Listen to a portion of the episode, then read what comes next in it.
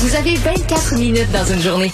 Tout savoir en 24 minutes. Pour s'informer et comprendre en 24 minutes, ici Mario Dumont, en compagnie d'Alexandre Dubé, des studios de Cube Radio, la station d'affaires publique de Québecor. Voici Tout savoir en 24 minutes. Tout savoir en 24 minutes. Cube Radio. On en est au 19e jour de l'invasion russe en Ukraine et les Russes sont loin de ralentir leur offensive. Bien au contraire, je vous dirais, le Kremlin a annoncé aujourd'hui euh, qu'il n'excluait pas l'idée de lancer des assauts pour prendre le contrôle total des grandes villes ukrainiennes. Puis on a vu d'ailleurs que plusieurs centres urbains, la pression est de plus en plus forte euh, sur eux. Euh, les bombardements se sont poursuivis. Il y a une personne qui a été tuée ce matin par des fragments de missiles. Un peu plus tôt, il y a deux autres personnes qui sont mortes dans l'attaque d'un immeuble résidentiel. Les combats font rage autour de Kiev, la capitale. À Mariupol, plus à l'est, un convoi humanitaire a essayé d'entrer dans la ville. Hier, il avait dû repousser chemin en raison de tirs russes. Et ce matin, ben, 160 voitures ont pu, entre autres, sortir de Mariupol par un couloir humanitaire. Des nouvelles tristes, il y en a des tonnes à travers ça. Il y a une vraiment. image très, très forte, Mario. Là. Tu te souviens, là, euh, euh, ces femmes enceintes qui avaient été blessées dans le bombardement de l'hôpital pédiatrique de Mariupol, ben, il y en a une dont la photo avait fait le tour du monde. On la voyait sur une civière. Malheureusement, elle est décédée. On l'a Parce dans que un celle qu'on avait vue, il y en a deux photos. Celle qu'on Ouais. avait vue dans un escalier. Elle, on a annoncé vendredi, je l'ai dit en ondes, elle avait accouché. Elle avait pu Mhm. Oui. euh, être relocalisée ailleurs, a accouché, a donné naissance à son enfant et les deux se portent bien. Là. À part qu'elle elle avait des blessures au visage, elle avait été Ouais. coupée et tout ça, mais euh, puis dans le cas de l'autre, ben, elle a succombé à ses blessures ainsi que le ainsi que le bébé. Ainsi là. que le bébé, ainsi que le bébé. Alors, euh, il y a ces drames humains-là, euh, ces, ces réfugiés qui se comptent maintenant là, par, euh, par centaines de millions. On est à 2 millions 700 000 Ukrainiens depuis le début de l'invasion. Euh, tous les jours, il y en a des, centaines de milliers qui attendent aux frontières pour traverser en lieu sûr. La majeure partie euh, choisit encore la Pologne, d'autres se dirigent vers la Slovaquie ou encore la Moldavie. Alors, c'est dans ce contexte-là, Mario, que demain, le président ukrainien Volodymyr Zelensky va s'adresser aux élus à la Chambre des communes. Ça va se passer à 11h15. Euh, Il, il martèle depuis plusieurs jours déjà, en fait pratiquement depuis le début de du conflit, là, cette fameuse zone d'exclusion aérienne au-dessus de l'Ukraine. Le problème, c'est que si les pays membres de l'OTAN s'embarquent là-dedans, euh, ça risque d'être le début de la Troisième Guerre mondiale. Ouais, mais puis il l'a demandé un peu moins. là. C'est peut-être une demande où il pense qu'il s'est rendu compte qu'il y avait peu ou pas de chance. Mais euh, ce qui est certain, c'est qu'il il va demander au Canada, écoute, lui, il peut pas faire autre chose. Il se fait, il se fait bombarder. Il peut pas demander autre chose que d'en faire plus. Euh, et il le fait avec. euh, hey, quand il est passé devant le Parlement britannique, là, il a vraiment euh, beaucoup d'aplomb, beaucoup d'éloquence. Évidemment, son propos est appuyé par le courage d'un peuple. Euh, donc moi, je m'attends à un moment très fort, d'autant plus qu'il y a un lien particulier qui unit le Canada et, l'Ukraine, la présence de tant d'Ukrainiens au Canada. Donc, puis on, c'est une grosse affaire. Là. T'sais, Justin Trudeau va prendre la parole, va l'introduire, lui va prendre la parole. Si je me Les autres chefs? les autres chefs ensuite vont pouvoir euh, commenter. Donc tout ça va, de- va durer, je sais pas, là, une heure et quelque chose, une heure et demie. Mais ça fait quand même un certain temps là, qu'on n'a pas eu de chef de gouvernement étranger, mais un chef de gouvernement étranger d'un pays en guerre qui s'adresse au Parlement. Je veux dire, d'un- c'est un, c'est un moment historique. Il faut pas avoir peur du mot. C'est un moment historique là, dans l'histoire de la Chambre des communes à, à Ottawa. Et en lui donnant la parole, le Canada se met quand même dans une position. S'il demande d'en faire plus, c'est comme faut que tu, faut que, tu te prépares. Je pense que tu peux pas dire non. Là. Justin Trudeau doit travailler avec son équipe aujourd'hui à un plan pour dire ben, c'est quoi. On a déjà fait pas mal de choses pour l'Ukraine, mais c'est quoi les prochaines étapes? C'est quoi les gestes supplémentaires qu'on peut poser pour pouvoir les annoncer en, dans la foulée du discours du président Zelensky? Ouais. Et, et président Zelensky qui va s'adresser le lendemain, donc mercredi aux élus américains. Ça va se passer euh, au Congrès. Et parallèlement à tout ça, ben, il y a tous ces efforts diplomatiques, Mario, qui se poursuivent aujourd'hui. Il y avait encore des pourparlers par visioconférence entre euh, entre Moscou euh, et, euh, et, et justement le peuple ukrainien. Euh, on a mis ça sur la glace. On a pris une pause aujourd'hui. Ça reprend quand même demain. c'est pas signe d'échec. là. Quand non, on, pas du tout. Quand on prend une pause, dès, Oui. dès qu'on dès qu'on on claque pas la porte, qu'on fixe un nouveau rendez-vous, c'est déjà quelque chose. là. Quand- dès Oui, que parce tu- que le canal est encore là. le là. canal est encore là, ouais, de un. ouais. De deux, on a dit qu'il fallait aller de chaque côté consulter. Ben, quand tu consultes, généralement, c'est parce que t'as. Puis on nous a dit qu'il y avait des textes. Pour moi, c'est tous des gros points, ça. Des, ben, des gros points. Des petits gros points, là. Tu comprends? Des, ah on reste, des avancées. Euh, des avancées. On a des ah textes. que chacun de son côté, on a quelque chose à aller montrer euh, aux dirigeants du pays. Donc, les négociateurs ukrainiens ont quelque chose à aller montrer au président Zelensky. Euh, on est-tu parlable euh, sur cette base-là? C'est-tu quelque chose qui est complètement inacceptable, etc.? donc, on a, on a des avancées. ça peut mener à rien. On a vu souvent des négociations comme ça à choper. C'est qu'à un moment donné, au fil des travaux, tu te rends compte que il y a un point d'achoppement. Quelqu'un va dire, ben ça pour moi c'est indispensable, incontournable, puis l'autre va dire, ben ça pour moi c'est impossible à donner. Puis tu te rends compte que tu comprends. En, langage, moi je dis, t'as pas assez long de fil, t'as pas assez long de corde pour faire le nœud. Là. tu t'es pas capable de les ramener, là, t'as pas assez long de corde pour que les, pour faire le nœud. Puis euh, là, euh, tout achoppe, euh, toutes les négociations achoppent. Mais moi, si les Russes sont rendus à la table de négociation puis qu'ils sont sérieux, ça me dit quand même que que vraiment les choses se passent pas pour Poutine, là, se passent pas super bien. Là. Ah non, c'est une invasion qui prend beaucoup plus de temps que Qui prend plus de temps, qui coûte cher en mm-hmm. armes, en hommes et en argent. Euh, en argent qu'ils ont de moins en moins à cause des sanctions économiques. Donc, Poutine est peut-être en train de chercher, mais faut se comprendre, quand on dit Poutine chercher une porte de sortie, dans sa porte de sortie, il faut qu'il sauve la face. Il faut qu'il, lui, il peut pas revenir au poste russe puis au, peuple russe puis dire, hey, vous savez pas quoi? Il me sent embarqué dans une patente. Je pensais que ça allait bien aller. Puis là, ben l'armée, l'armée ukrainienne a résisté plus que prévu. finalement, on a perdu 5000 hommes pour le fun. Puis euh, et non, lui, il faut qu'il revienne en disant, euh, dans l'histoire de la Russie, on se souviendra de cette date comme d'un grand moment puis d'une victoire historique. Tu sais, lui, il faut qu'il inscrive cette guerre-là comme un un accomplissement dans l'histoire de son pays, là, et dont lui, euh, dont lui fut le génie. C'est con à dire, mais c'est ça pareil, là. Ouais, et, c'est sûr qu'on on sent un peu un changement de ton, là, du moins de ce qu'on entend. Euh, hier soir, il y avait un négociateur russe qui parlait de progrès significatifs, qu'on pourrait aboutir à une position commune. Les Ukrainiens aussi. Les deux côtés parlent de pourparler plus productif. Donc, c'est pour ça qu'il y a un petit peu d'espoir en disant que les Russes là arrêtaient de lancer des ultimatums, qu'on commençait à s'écouter davantage d'un côté comme de l'autre. Mais Mario, l'autre question aussi qui était préoccupante dans les dernières heures, c'était la place de la Chine. Parce que des, des, grands médias américains, notamment le New York Times hier, affirmaient que la Russie avait demandé à la Chine de lui fournir des équipements militaires pour la guerre, mais aussi une aide économique pour lui permettre de surmonter les sanctions internationales, parce que tu y faisais référence tantôt. Toutes les sanctions sont en train d'asphyxier l'économie de la Russie. La Russie qui pensait avoir des réserves incroyables d'argent, d'or ou quoi que ce soit, mais s'aperçoit qu'ils peuvent plus rien faire avec ça. Alors, ce matin, Pékin a accusé les États-Unis de faire de la désinformation, mais on n'a pas démenti formellement ces allégations-là.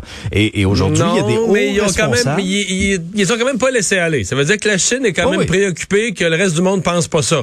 T'as raison. C'est puis il y, a, quand même une rencontre très importante aujourd'hui entre le responsable de la diplomatie, c'est ça, le responsable chinois de la ah diplomatie euh, au Parti communiste ça chinois. 7 heures. Ouais.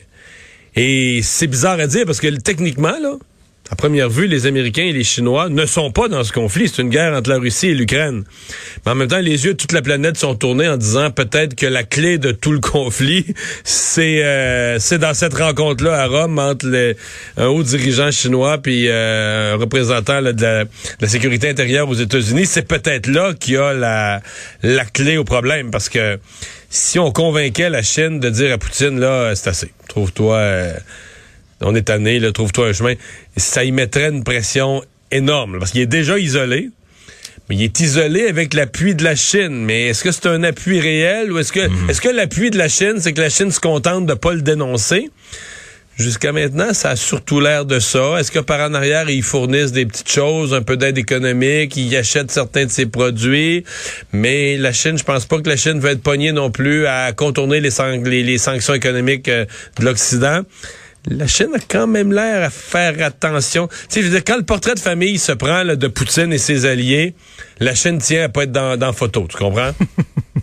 pas être à côté, en tout cas. Ils veulent pas le dénoncer publiquement, mais ils veulent pas être photographiés. comme on dit, ils veulent pas être dans le shot avec lui. Là. Non, non, non. Cet après-midi, sur les, les fils de presse, on avait un commentaire de la Maison-Blanche, d'ailleurs, là-dessus, qui disait que les États-Unis jugent profondément préoccupante la position d'alignement de la Chine avec la Russie. Alors, tu sais, on, donne le ton aussi à la suite de cette rencontre-là, quand même, qui aura duré sept heures. Plus près de chez nous, c'est une nouvelle qui est tombée en fin d'après-midi aujourd'hui. Ça concerne euh, le SPVM, le service de police de la ville de Montréal. C'est le, directeur du SPVM, Sylvain Caron, euh, qui s'en va à la retraite mais il s'en va à la retraite avant la fin de son mandat. Cette annonce-là devrait être confirmée demain matin. On va surveiller ça dans un point de presse en compagnie de la mairesse de Montréal, Valérie Plante. Initialement, le mandat que, de monsieur... Sauf que présentement, tous les médias l'ont ah annoncé comme un fait. ah oui, tout à fait. Ça va être officialisé demain, mais... Ouais. parce que cet après-midi, M. Caron l'a parlé avec les cadres du SPVM pour partager sa décision. Lui, il avait un mandat de cinq ans, un contrat de cinq ans. Ça devait prendre fin initialement en décembre 2023. Il quitte avant. Euh, semble-t-il, selon des sources de notre collègue Yves Poirier, euh, que M. Caron part avec le sentiment du devoir accompli. Il a célébré son 60e anniversaire l'automne dernier. Mais ça n'a pas été un mandat facile, Mario. T'as vu les mots, as vu les mots, là, guillemets, les mots qui, emploient, qui auraient été employés, un mandat éprouvant sur le plan personnel. Ben, je veux dire, pensons aux fusillades à Montréal, les meurtres d'adolescents, euh, toute la question aussi de la réorganisation, l'affaire Camara, oui, oui, qui avait mis dans l'embarras euh, le SPVM, toute la question de la réorganisation des postes de quartier, le financement, le désarmement de la police. Il y avait, on sentait parfois certaines frictions, Mario avec la ouais mais il y avait des frictions il n'y a pas de doute avec la mairesse euh, qui se sont dissipées moi j'ai senti un point tournant là. quand la mairesse s'est rendue compte que peut-être quoi deux, deux, deux trois mois avant les élections on s'est rendu compte que là il y avait des fusillades que les gens commençaient à être choqués de voir qu'il y a bien des jeunes qui avaient des armes à feu mm-hmm. euh, que des jeunes mineurs même ont été victimes de, de, de, de crimes par armes à feu je pense que la mairesse se dit wow les moteurs je ne peux pas à quelques semaines ou quelques mois des élections, vivre avec la sécurité publique comme un enjeu central de ma campagne et être à couteau tiré avec mon chef de police. Comprends? Non, euh, ah oui, ça aurait été très difficile. Ben, donc là, on a senti Mme Plante vouloir se rapprocher, malgré ce qui s'était dit dans son parti. elle a dit non, non, non, il n'est pas question de définancer la police. Elle tenait avec le chef Caron sur certains événements, exemple des lendemains de fusillade, d'être avec lui conjointement. Mm-hmm. Mais on n'a jamais su, lui, il est-tu content d'être là, Si la mairesse lui demande un point de presse conjoint, j'ai bien l'impression que lui, euh, la seule réponse possible, c'est oui. Euh, d'être fin, d'être poli, d'être souriant. Mais je suis pas sûr que dans son corps de police, dans ses officiers, même, même dans ses troupes, dans ses policiers de terrain, ses patrouilleurs, qu'on est si chaud que ça de Valérie Plante, de sa façon de voir le travail policier. D'ailleurs, la fraternité des policiers à la dernière campagne électorale était anti-Valérie Plante comme c'est pas permis. Ça veut dire que lui, tu eux autres sont le syndicat, tu vas me dire, lui est le patron, mais il est le patron. Euh, des mêmes employés, des mêmes patrouilleurs là, qui aiment pas beaucoup la. Ah, je sais pas. Est-ce qu'il y a des tensions? Est-ce qu'il y avait des tensions avec la mairesse? Peut-être que c'est vrai aussi qu'il veut prendre sa retraite en accéléré à mi-mandat parce que il veut plus faire un autre un autre deux ans, une autre année et demie, deux ans parce qu'il est épuisé. C'est peut-être vrai aussi. Oui, c'est clair. Puis selon, en tout cas, ce qui circule aussi, notamment ce que, ce que Radio-Canada avançait, euh, ce ne serait pas en lien, effectivement, euh, avec de mauvaises relations avec la mairie, des raisons familiales. Il aurait été en réflexion depuis le mois de décembre dernier, euh, Mario. Euh, on reste à Montréal pour parler un peu de, de finances et d'investissements internationaux. Il y avait un point de presse cet avant-midi dans lequel on a appris que pour l'année 2020-2021, la région de Montréal a reçu une somme record de 3,7 milliards en termes d'investissement, des investissements en provenance de l'étranger. Et ça, c'est une hausse de 69 par rapport à l'année précédente. Tu vas me dire, waouh, 69 mais puisque l'année précédente, euh, c'était le début de la pandémie. Donc, 2020, euh, c'est comme une année oubliée en plusieurs, en plusieurs matières. c'est ça. Alors, on se compare. C'est, on se compare peut-être pas avec l'année la, la, plus exceptionnelle. Euh, c'est, c'est du jamais vu, selon la mairesse Valérie Plante. Et euh, quand on regarde d'où proviennent les capitaux, euh, les États-Unis dans une proportion de 35 la France à la hauteur de 25 et dans le reste du Canada 22 et au total les entreprises étrangères qui ont investi à Montréal provenaient de 25 pays différents. Ce sont quand même des nouvelles encourageantes dans un contexte où Montréal euh, va avoir besoin d'un coup de pouce pour redécoller, pour redémarrer, pour revenir à un seuil où Montréal était avant la pandémie parce que les choses allaient relativement bien. Hmm. Euh, ben oui, euh, écoute, l'économie du Québec euh, va bien là, comme dans son ensemble, comme on a rarement vu. On a rarement vu dans l'histoire moderne, en fait, depuis que moi je suis affaires publiques. sais, on a vu un écart se creuser de plus en plus large sur le taux de chômage, sur le revenu moyen des ménages. Euh, le Québec est passé de... Tu sais, dans le Québec était, mettons, dans les années 70, en milieu de l'année 80, mais en milieu de peloton au Canada. Pas la province riche, pas une province pauvre, jusqu'à devenir, là, 2009, 10, 11, 12, devenir la province la plus pauvre au Canada. Revenu moyen des ménages en bas de l'île du Prince-Édouard. évidemment, dans l'Atlantique, ils vivent un peu avec les subventions du fédéral, mais quand même. Et là, il y a un rattrapage. Mais tu sais, une des choses qu'on découvre à Montréal, c'est fou la vie, hein? Parce que tu sais qu'un des avantages qu'on avait à Montréal, quand l'économie était, quand c'était terrible, il y avait beaucoup de locaux vacants, mm-hmm. c'est que ça coûtait pas cher.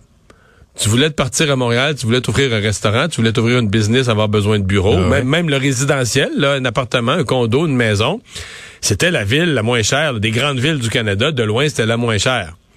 Si on disait à Vancouver, c'est pas achetable. À Toronto, c'est pas achetable. Montréal, c'est encore abordable.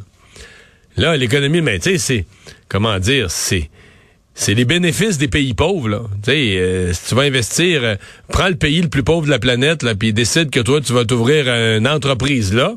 Les terrains coûteront pas cher au parc industriel, tu comprends, d'une ville tout croche où t'es pas sûr qu'il y a l'électricité tout le temps, là.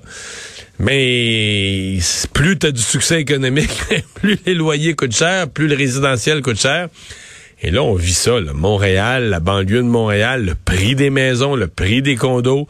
Euh, ça s'applique pas dans l'édifice à bureau parce qu'avec la pandémie, le télétravail a tué la valeur du pied carré de bureau.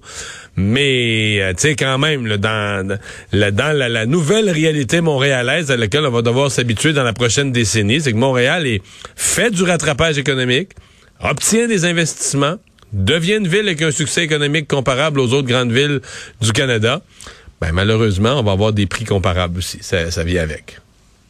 Tout savoir en 24 minutes. On a beaucoup parlé du, de la flambée du prix de l'essence. Euh, on a fait le saut euh, à la pompe avec des prix qui, frôlaient le 2 dollars, euh, qui dépassaient même par endroits à certains moments. Lorsqu'on tombait, par exemple, dans le suprême, ben là, on était à des niveaux pas mal plus élevés et ça faisait mal au portefeuille. Il y avait un, dossier intéressant dans le journal ce matin sur, sur justement toute la question des hydrocarbures et les intentions de Québec qui continue de tourner le dos aux hydrocarbures sur son territoire et même que le gouvernement Legault a l'intention d'accélérer la transition énergétique. Et pour le ministre des Ressources naturelles, Jonathan Julien, ben, même euh, si toute la situation est délicate dans le conflit de l'Ukraine et on a assisté à une hausse du prix à la pompe, ben, c'est hors de question pour lui de mettre la hache dans le projet de loi qui va interdire l'exploitation puis l'exploration des hydrocarbures au Québec. Euh, le ministre Julien aussi est contre l'idée d'un projet de pipeline sur le territoire québécois. Il admet que le conflit en Ukraine, ça vient mettre une très, très grosse pression sur l'offre et la demande reliée aux hydrocarbures, mais il pense que l'exploitation des hydrocarbures au Québec, c'est irréaliste et que ceux qui font miroiter ça, ben, se trompent, ils sont dans l'erreur. Il y a toute la question de l'électrification des transports aussi, Mario. Pas question pour le gouvernement de devancer l'interdiction de vendre des véhicules à essence au Québec. On sait que le gouvernement vise 2035. Les oppositions mettent beaucoup de pression pour devancer ça à 2030. Euh, mais Québec va garder le cap. Là, ça reste 2035. Ouais, mais euh, sur la question des hydrocarbures, moi, je suis vraiment étonné de. C'est assez unique comme projet de loi, là, puis je comprends bien le symbole politique très fort pour le gouvernement qui veut calmer les, les environnementalistes et les journalistes environnementalistes à la veille des élections. Mais moi, je trouve qu'on confond deux choses. On confond. Nos émissions de gaz à effet de serre viennent de notre consommation de pétrole. Bon, tu brûles du pétrole avec ton véhicule, ça, ça émet. Que le pétrole que tu brûles soit euh, produit euh, en Arabie Saoudite, aux États-Unis, dans l'Ouest canadien ou en Gaspésie, ça change rien. Euh, ça change rien, c'est la consommation dans le cas du Québec qui, qui affecte. Et euh, je comprends assez mal euh, comment c'est-à-dire que nous on s'est dit ben comme si le fait de pas en produire ça faisait qu'on va en consommer moins ou qu'on est exemplaire mais non. Il y a aucun ce projet de loi là a aucun gain sur notre bilan environnemental. Aucun aucun aucun. Je veux dire on risque de consommer autant de pétrole. La seule garantie la seule certitude qu'on se met c'est que nous on n'en produira jamais une goutte. Donc on s'engage à importer à acheter de l'étranger. Mmh. euh, 100% de ce qu'on va consommer. Puis je trouve ça drôle parce que tu sais je l'écrivais en fin de semaine. Tu sais avec le panier bleu on dit, ah, faut acheter local, faut acheter local. Mhm. Mais tu sais, que le panier bleu, là, on, se fend le derrière pour acheter, euh, tu sais, vendre localement toutes sortes de petits produits, des gants, des confitures, une paire de bas de laine, puis une Mais, euh, je veux dire, en, argent, en valeur, là, c'est mille fois annulé par le prix des, euh, des carburants. Mais enfin, le gouvernement peut plus reculer là-dessus. Il a donné, tu politiquement, il a donné sa parole. Il s'est, il s'est commis. Et euh, là-dessus, c'est vraiment Éric Duhem qui a le terrain complètement libre, alors que tu sais, quand on consulte les Québécois, c'est assez étonnant, hein, sur les pipelines, alors que personne fait la promotion de ça. Les Québécois sont divisés à peu près moitié-moitié entre ceux qui voudraient une exploitation, ceux qui voudraient des pipelines, puis ceux qui en veulent pas. Euh, c'est euh, c'est un c'est un domaine où les gouvernements sont disons là j'ai une enseigne différente que leur population. Ouais. Mais tu sais quand on parle aussi du plan de l'électrification des transports. Ah, ça c'est très bien, ça c'est parfait. Oui. Oui, mais tu sais en même temps, euh, ça va passer par quoi? Par, par rajouter des bornes de service? Parce qu'on s'entend que là, les voitures électriques sont de plus en plus populaires. Il y en a de plus en plus sur les euh, sur les, les, les routes. Je parlais du Trisac ce midi, puis on se disait, ouais, les bornes d'accès sont moins faciles d'accès à plusieurs endroits. Souvent, ils sont prises. C'est plus difficile. Mais encore faut-il mettre la main sur... Ouais, mais ça, je suis pas inquiet. Je pense qu'on va en rajouter, ça va venir. Non, l'électrification des transports, là, je veux dire, le REM, en même temps, regarde le REM, les gens dans l'Est de Montréal maintenant se battent là, pour pas l'avoir. Euh, pour une partie, en tout cas, incluant bien des écologistes qui disent c'est pas le bon projet. Fait que c'est pas simple de faire du transport en commun. Peut-être que le projet de REM va être retardé d'une décennie là, par les, les, les, les, désaccords. Par rapport à ce qui se passe. Ça, il y a ça. Mais même pour nos véhicules personnels, Mario, il va falloir que le marché suive. Parce que, tu sais, actuellement, plusieurs endroits, tu as un an, des fois même deux ans d'attente pour avoir le modèle que, que tu souhaites. Puis il y en a pas des tonnes. Là. Il va en avoir plus dans les prochaines années. Mais, Mais c'est pour ça que de s'ostiner à savoir est-ce que c'est 2030, 2035. Je veux dire, euh, les fabricants automobiles s'adapteront pas au Québec, là. Ben non. Vraiment pas, là. Je veux dire, les fabricants automobiles sont dans une transition vers l'auto électrique qui va se faire au rythme de l'Amérique du Nord. Puis, je veux dire, euh, euh, Amérique du Nord slash États-Unis. Ben oui, mais le Canada, on fait euh, partie. On est, euh, oui, on est, on est un dixième de la grosseur, mais on existe. non, c'est juste que c'est juste que c'est un peu ridicule de penser que le Canada va infléchir l'industrie automobile de tout le continent. Là. Ouais. Des énergies, on passe à la langue. Oui. Et euh, la réforme de la loi sur les langues officielles euh, au fédéral qui permettra aux entreprises de compétences fédérales de, vraiment de se soustraire à la charte de la langue française. Et ça, c'est une, une sortie musclée de la ministre responsable des relations canadiennes de la francophonie, euh, Sonia Lebel, qui dans le journal ce matin disait avoir étudié la nouvelle mouture du projet de loi un, projet de loi qui a été déposé il y a deux semaines. Euh, dans une formule différente de ce qu'avait fait Mélanie Joly en juin, son projet de loi est mort au feuilleton, il y a eu des élections, et là, euh, Madame Petitpas-Taylor a refait le dépôt, donc il y a deux semaines, d'un nouveau projet de loi, d'une nouvelle mouture. Ce que Sonia Lebel dit, c'est qu'il y a eu ingérence, et on demande à Ottawa de laisser le Québec de gérer la défense du français sur son territoire. Et elle donne un Entre exemple. autres dans les entreprises. Oui, dans les entreprises. C'est là que ça de compétences fédérales. Puis l'exemple qu'on pouvait lire ce matin, c'était Air Canada, euh, qui pourrait, par exemple, elle-même choisir de soumettre à la loi fédérale plutôt qu'à la charte parce que c'est moins contraignant. Euh, ça va être adopté bientôt du côté de, de, l'Assemblée nationale. Ça va faire partie des, euh, des, des, sujets chauds de la prochaine session parlementaire. Ginette Petitpas-Taylor, d'ailleurs, a répliqué euh, à Sonia Lebel au cours de l'après-midi. Euh, elle disait, entre autres, que son projet de loi était ambitieux, bonifié, reconnaissait la spécificité du Québec, que la langue devait jamais être instrumentalisée à des fins politiques, invitait ses collègues à lire comme il faut le projet de loi, et aussi qu'il visait la pérennité du français au pays et de protéger et de promouvoir les deux langues. Ouais, et moi je comprends tout à fait la sortie de, de Sonia Lebel. D'abord, euh, il y a un vrai recul entre la première version. Écoute, je pense Mélanie Joly, soyons honnêtes avec elle, avec elle, je pense que Mélanie Joly s'était battue beaucoup mm-hmm. pour avoir une, euh, une loi sur les langues officielles du Canada qui reconnaissent euh, pas qu'il faut protéger les, les, minorités. Tu sais, c'est le langage habituel de la loi là, depuis depuis Pierre Elliott Trudeau. Euh, puis le traitant de la même façon les minorités françaises, les minorités francophones hors Québec, puis la minorité anglophone de, de, de, du Québec, etc. Mais c'est plus ça. C'est que Mélanie Joly avait fait dévier le discours, avait fait amener le discours, qui est beaucoup plus réel, beaucoup plus connecté, sur le fait que il y a une langue qui est menacée au Canada, il y a une langue qui est menacée dans le nord-est du continent nord-américain, c'est le français. C'est ça la réalité. Euh, il y a une langue minoritaire euh, et euh, qui est en danger à l'heure actuelle. Et donc, ça changeait un peu toute l'approche de la loi canadienne sur les langues officielles. Et là-dessus, la ministre Petitpas-Taylor, bon, qui est qui, elle, vient du Nouveau-Brunswick. Peut-être qu'elle n'a pas la même sensibilité québécoise. Peut-être aussi qu'il y a eu du lobbyisme euh, de libéraux, du lobbyisme de libéraux anglophones de, de, l'ouest de Montréal, très influents, etc. Mais donc, on a plus ces éléments-là dans la nouvelle mouture. Bon, l'autre élément, il est plus pratico-pratique, c'est que le Québec voudrait tout simplement que les entreprises à charte fédérale, les banques, les entreprises de transport, les entreprises de télécommunications, c'est les trois gros secteurs, ben, plutôt que d'être soumis à la strictement à la loi canadienne sur les langues officielles, qui soient soumises comme les autres à la charte de la langue française, et qui soient hmm. soumises à la loi québécoise. Et c'est euh, quelqu'un me faisait remarquer aujourd'hui que c'est faisable. Euh, on le fait dans la CSST. Il y a des ah entreprises à charte fédérale, mais il y a des entreprises à charte fédérale qui, au niveau santé et sécurité au travail, sont soumises à la CSST, simplement par entente administrative. Ah, Donc, si le gouvernement Trudeau voulait que les entreprises vraiment soient soumises à la charte de la langue française, par simple entente administrative, c'est quelque chose qui serait tout à fait faisable. Mais, évidemment, si on veut laisser des entreprises comme Air Canada le choix. Je pense que c'est ce que le gouvernement Trudeau a fait comme compromis. Ben là, ils choisissent. Soit ils se, ben, feront jamais Air Canada, toi et moi. Il y a 0% de chance qu'ils se soumettent à la charte de la langue française. Ils vont se soumettre à la loi fédérale et promettre le bilinguisme et continuer de fonctionner largement en se foutant du français. Alexandre, merci. Résumer l'actualité en 24 minutes, c'est mission accomplie.